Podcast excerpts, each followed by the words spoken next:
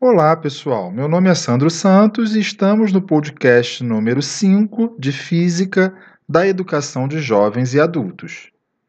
Hoje vamos conversar sobre o conceito de equilíbrio térmico. Bem, quando pensamos em equilíbrio térmico, é possível associar a condição de que dois corpos que inicialmente encontram-se a temperaturas diferentes, ao entrarem em contato, percebemos o fluxo de calor do que está com a temperatura mais elevada para o que tem a temperatura menos elevada. Desta forma, após um certo intervalo de tempo em contato, verificamos que estes corpos entrarão em equilíbrio, ou seja, a temperatura dos dois se igualará. Então, se eu pensar em termos práticos, um sistema isolado termicamente, onde não há perdas para o meio externo, o fluxo de calor tende a ir do que tem a temperatura mais elevada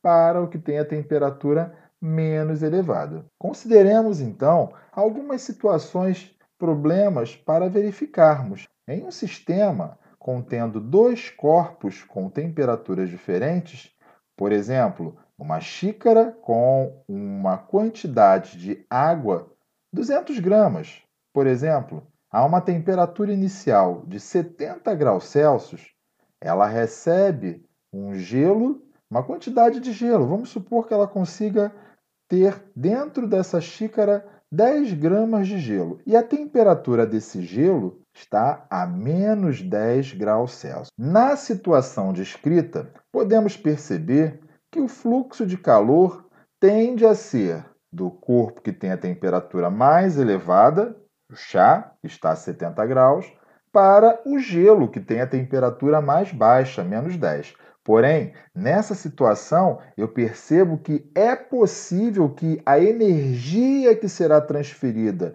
do chá para o gelo consiga derretê-lo. Então, teremos três processos dentro deste fenômeno de troca de calor para poder determinar a temperatura de equilíbrio final desse sistema que estamos propondo. Bem, vamos considerar que o calor específico da água seja de 1 caloria por grama grau Celsius, o calor específico do gelo 0,5 calorias por grama grau Celsius e o calor latente de fusão do gelo é de 80 calorias por grama. Bem, pensamos então que a quantidade de calor fornecida pelo chá vai ser absorvida pelo gelo.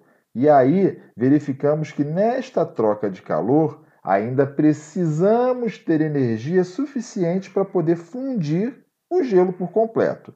Abrindo a expressão de troca de calor, quantidade de calor do gelo mais a quantidade de calor necessária para realizar a fusão mais a quantidade de calor do chá, todo esse fluxo de calor tem que ser igual a zero para que não haja perda para o meio externo.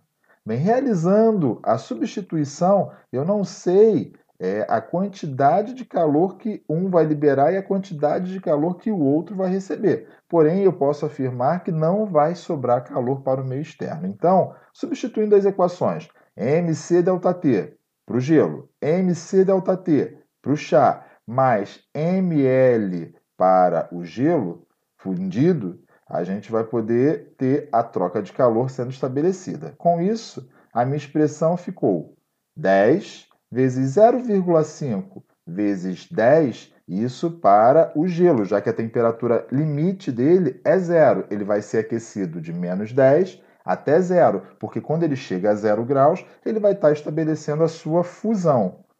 Quantidade de calor latente é a quantidade de gelo. A massa é a massa de gelo que está derretendo. 10 gramas vezes 80, que é a quantidade de calor latente. Mais 10 vezes 1 vezes a temperatura final que nós buscamos, menos 70 graus Celsius, que era a temperatura em que ele estava inicialmente. Realizando então o cálculo, nós teremos que a temperatura final de equilíbrio, sendo esse valor encontrado de aproximadamente 65,7 graus Celsius. Com esse resultado obtido, é possível prever que houve uma redução na temperatura para que houvesse o derretimento completo do gelo. Com esse exemplo, a gente pôde analisar a condição de equilíbrio térmico. Aguardo vocês para o nosso próximo encontro.